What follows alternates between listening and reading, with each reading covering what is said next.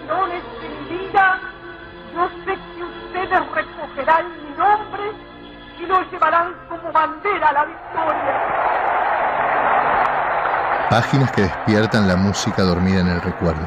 Canciones que abren el camino a lo que alguna vez leímos. Son jirones de vida que emergen recurrentes, sin tiempo y de manera intempestiva.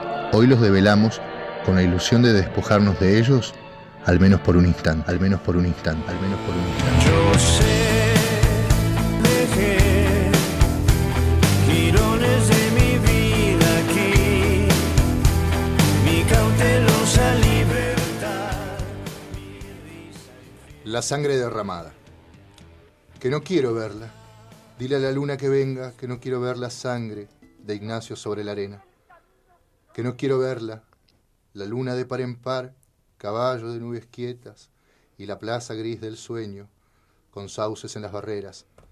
Que no quiero verla, que mi recuerdo se quema, avisada a los jazmines con su blancura pequeña. Que no quiero verla, la vaca del viejo mundo pasaba su triste lengua sobre un hocico de sangres derramadas en la arena, y los toros de guisando, casi muerte y casi piedra, mugieron como dos siglos, harto de pisar la tierra. No, que no quiero verla. Por las gradas sube Ignacio, con toda su muerte a cuestas. Buscaba el amanecer y el amanecer no era. Buscaba su perfil seguro y el sueño lo desorienta. Buscaba su hermoso cuerpo y encontró su sangre abierta. No me digáis que la vea. No quiero sentir el chorro, cada vez con menos fuerza. Ese chorro que ilumina los tendidos y se vuelca sobre la pana y el cuero de muchedumbre serena. ¿Quién me grita que me asome? No me digáis que la vea. No se cerraron sus ojos cuando vio los cuernos cerca, pero las madres terribles levantaron la cabeza y a través de las ganaderías hubo un aire de voces secretas que gritaban a toros celestes, mayorales de pálida niebla. No hubo príncipe en Sevilla que compararse le pueda, ni espada como su espada, ni corazón tan de veras, como un río de leones, su maravillosa fuerza, y como un torso de mármol, su dibujada prudencia. Aire de Roma andaluza le doraba la cabeza, donde su risa era un nardo de sal y de inteligencia. Qué gran torero en la plaza, qué buen serrano en la sierra, qué blando con las espigas, qué duro con las espuelas, qué tierno con el rocío, qué deslumbrante en la feria, qué tremendo con las últimas banderillas de tiniebla. Pero ya duerme sin fin, ya los musgos y la hierba abren con dedos seguros la flor de su calavera, y su sangre ya viene cantando, cantando por marismas y praderas, resbalando por cuernos ateridos, vacilando sin alma por la niebla, tropezando con miles de pezuñas, como una larga, oscura, triste lengua, para formar un charco de agonía junto, junto al Guadalquivir de las estrellas, oh blanco muro de España, oh negro toro de pena, oh sangre dura de Ignacio, oh ruiseñor de sus venas. No, que no quiero verla, que no hay cáliz que la contenga, que no hay golondrinas que se la beban, no hay escarcha de luz que la enfríe, no hay canto ni diluvio de azucenas, no hay cristal que la cubra de plata. No, yo no quiero verla. Acabábamos de leer La sangre derramada, poema que pertenece a Llanto por Ignacio Sánchez Mejías, elegía, elegía compuesta por Federico García Lorca en 1935. Uno de los tantos textos que hablan de la muerte, ¿no? Infinidad deben haber, infinidad recuerdo alguno, La muerte de Iván Ilich, el cuento de León Tolstoy. Y hace poco cuando hablábamos de la piel, cité ese verso de Hernández que dice, no hay extensión más grande que mi herida. Pensé entonces que una forma poética como la elegía tiene por requisito uno que es muy oneroso, un requisito muy oneroso que es la muerte de su homenajeado. Cuando escucho la palabra elegía, como forma poética y no como forma del pretérito imperfecto del verbo elegir, pienso justamente en este modelo de elegía, en el llanto por Ignacio Sánchez Mejías, poema elegíaco que Lorca compuso en honor a ese torero que propició el encuentro de esos poetas a los que luego llamaríamos como la generación del 27, ¿sí?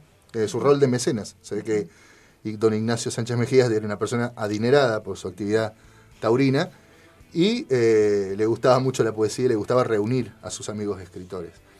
Sánchez Mejías murió el 13 de agosto de 1934 a causa de la gangrena provocada por la cornada que recibió de Granadino. Granadino se llamaba el toro que lidió en la plaza de Manzanares el día que fue herido y bueno, tres días después muere eh, Ignacio Sánchez Mejía.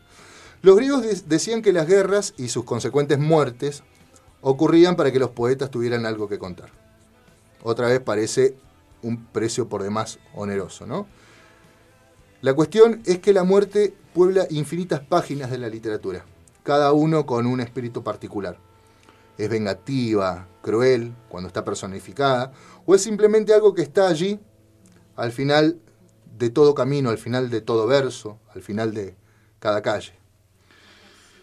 A mí me gusta mucho una concepción que una vez leí, creo que en la novela de Humberto Eco, El nombre de la rosa, lo voy la voy a decir con un latín del interior. La cita dice mors es quis viatoris finis est omnis laboris, que significa la muerte es el descanso del viajero, es el fin de toda labor. Me agrada la idea de alivio porque esta idea de alivio termina por aliviar la propia muerte. Y el otro texto que voy a compartir ya para cerrar esta mini entrega de Girones pertenece a- al escritor Alejandro Dolina, que citaba a nuestro queridísimo amigo Daniel Rizo Patrón, y se llama justamente La muerte. Entre los gitanos que al final de la Edad Media vivían en Bulgaria, la muerte solía aparecer bajo formas amables, gratas y aún tentadoras. En ocasiones era una hermosísima bailarina que extendía los brazos hacia su víctima en el momento más frenético de la danza.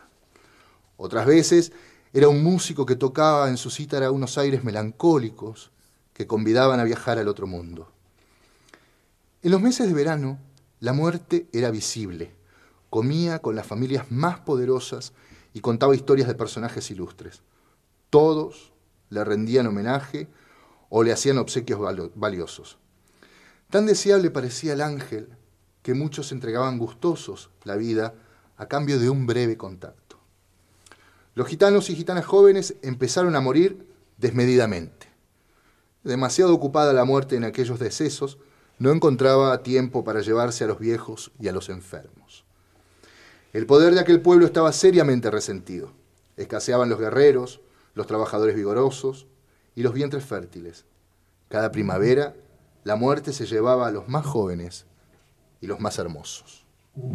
El héroe Lug, que era valiente, agudo y poseedor de una salvaje energía venérea, comprendió el funesto poder que tiene la belleza cuando sirve a las fuerzas de la, de la destrucción. Una noche citó a la muerte en un bosque sagrado que crecía en una ladera de una antigua loma. Ella acudió bajo la forma de la más hermosa de las mujeres. Luke comenzó a amarla ardorosamente, pero para sorpresa del ángel, efectuó unas maniobras que había aprendido de unos taoístas chinos que había conocido en una caravana. Aquellos hombres le habían enseñado la destreza prodigiosa de prolongar la cópula indefinidamente sin desembocar en las desaforadas culminaciones que los gitanos consideraban fatales y urgentes. Acostumbrada la muerte a llevarse a los hombres a caballo de su último espasmo, trató de conducir a su compañero hasta el ápice del goce, pero no lo logró. Lug, hablando por entre sus dientes y tensando los músculos de sus glúteos, le dijo, Puedo estar en el penúltimo escalón durante toda la existencia. Puedo dar todos los saltos menos el definitivo. Puedo galopar a toda velocidad y detenerme exactamente al borde del abismo. Después, recordando unas antiguas manipulaciones que aconsejaban los sabios taoístas, Luke logró que la muerte perdiera el equilibrio y cayera indefensa en territorios de placer. Entonces el ángel recuperó su aspecto verdadero y horripilante. El héroe, el héroe la miró con ojos de fuego y le gritó, El amor y la pasión son más fuertes que la muerte. Ya no los uses como armas y vuelve a tus antiguos procederes de senectud, corrupción y enfermedad. La muerte se rió con dientes de calavera. El amor y la pasión son la muerte y tú, Lug, amas porque mueres y mueres porque amas. Lug Cayó fulminado, pero la muerte ya no volvió a ser hermosa en aquellas tribus, y desde entonces volvieron a morirse solo los viejos y los apestosos. Las personas jóvenes y fuertes siguieron siendo, como en todas partes, inmortales.